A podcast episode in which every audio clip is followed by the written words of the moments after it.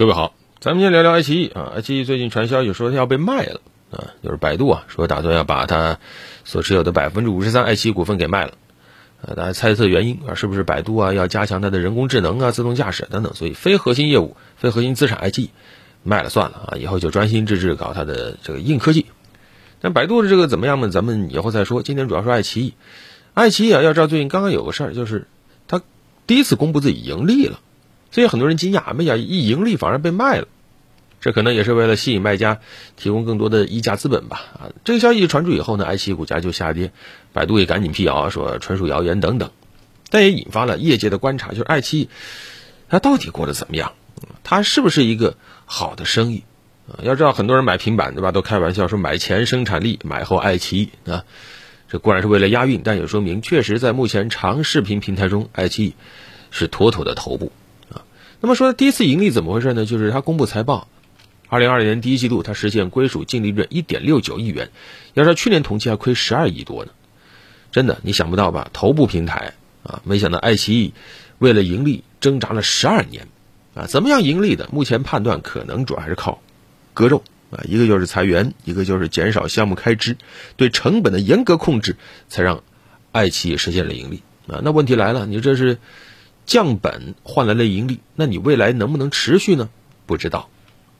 在去年，爱奇艺的 CEO 啊兼创始人龚宇曾经介绍了所谓的在线迪士尼的这样一个想法啊，就是要通过一个 IP 开发综艺、剧集、游戏衍生品等等多种产品形态，要实现爱奇艺打造属于他自己的内容帝国啊。当时外界判断爱奇艺这是要大举扩张啊啊，但没想到不到一年，爱奇艺最终是通过收缩业务。才获得盈利。那你一收缩，你以前规划的这个一鱼多吃，你恐怕就做不了了吧？但这个成本收缩呢，似乎又非常的必要。你像一季度爱奇艺营收成本六十亿，同比下降了百分之十六，其中内容成本同比下降百分之十九。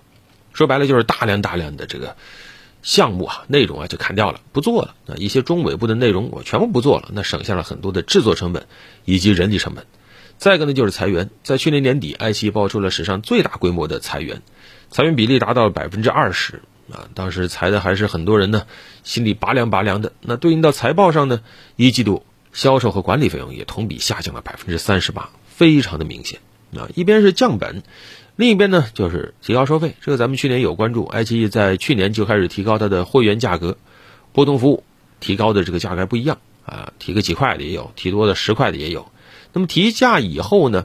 实际上，爱奇艺的这个日均订阅会员数并没有出现明显的下降，那这样的话，会员服务收入自然就上涨的很明显了。最终，它的会员服务收入达到了四十五亿元，提价，哎，会员没减少，这不得不说，爱奇艺还是做对了一些事情的。其中特别要说的就是保持精品内容的产出啊，你像今年说得出名字的，大家没看过，多少也听过的，包括什么《人世间》呢？新居啊，亲爱的小孩啊，等等，都是很破圈的一些剧啊。看的人不看的人都在讨论，这就让爱奇艺保持了它会员数啊。应该说啊，这么些年了，长视频平台呢打来打去啊，打的也就剩几家了啊。爱奇艺也慢慢找出了自己的路子，那就是精细化运营。再像过去那样一味着靠会员人数增长，已经不太现实了。现在是存量时代，所以呢就很专注。精品内容的运营，但是光靠这个够不够？目前来看也有点够呛啊，因为会员收入是涨了，但爱奇艺其他的收入好像都在跌啊，包括广告服务收入同比下降百分之三十，内容发现收入同比下降百分之二十等等啊，所以爱奇艺确实整体来看盈利了，大幅的压缩成本盈利了，但是整体营收下滑了。那么作为长视频的头部平台，爱奇艺。未来这条路还能走多远呢？没人知道。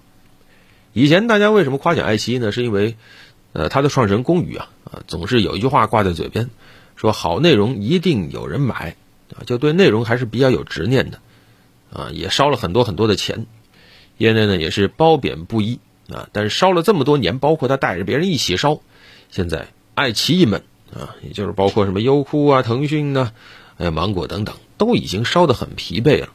而现在已经不仅仅只是长视频平台之间啊你来我往的争夺，还有短视频平台，那么大家都在争夺网民们就那么点儿的注意力那有没有一条更健康的发展之路摆在前方呢？不知道啊。但我想有一点是不会错的，那就是优质内容啊。没有优质内容的视频平台是肯定活不下去的。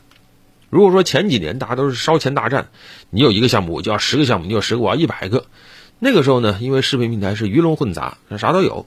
那这个时候呢，大家第一反应是先把市场份额给抢下来。我们现在回过头来说，哎呀，烧钱不可持续是不可持续，但是当时没烧钱的、没烧下去钱的，实际上已经不存在了啊。当时追求市场份额，在有资本的加持下，几个平台呢都是抱着我烧钱一定要烧死对手这个态度啊。可以说大部分项目都在亏钱啊，不计成本的做。但是现在，哎，那个阶段过去了，市场份额比较稳定了，这个时候那该怎么办？我们看到爱奇艺，它选择的是。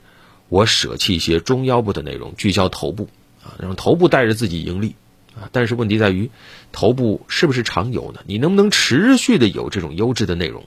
这还要打一个大大的问号。再一个，当你放弃了大量的中腰部内容，说白了就是一些可能不太好的或者未必一定会爆的剧，我不做了以后，那么这种内容库存不足的问题也会出现。毕竟这两年受到疫情影响，大量的影视剧开拍要么砍了，要么取消了，后续能不能保持持续的输出，这恐怕都是难题。而且看到腾讯、优酷等等也是这样啊，两大平台说都迎来史上最严格的立项会，一百多项目最终审核只通过了三个，大部分的项目都是砍了，没有量作为基础，是不是就一定能迎来内容质的提升呢？我想每一个观众都会拭目以待。好了，本期就聊这么多。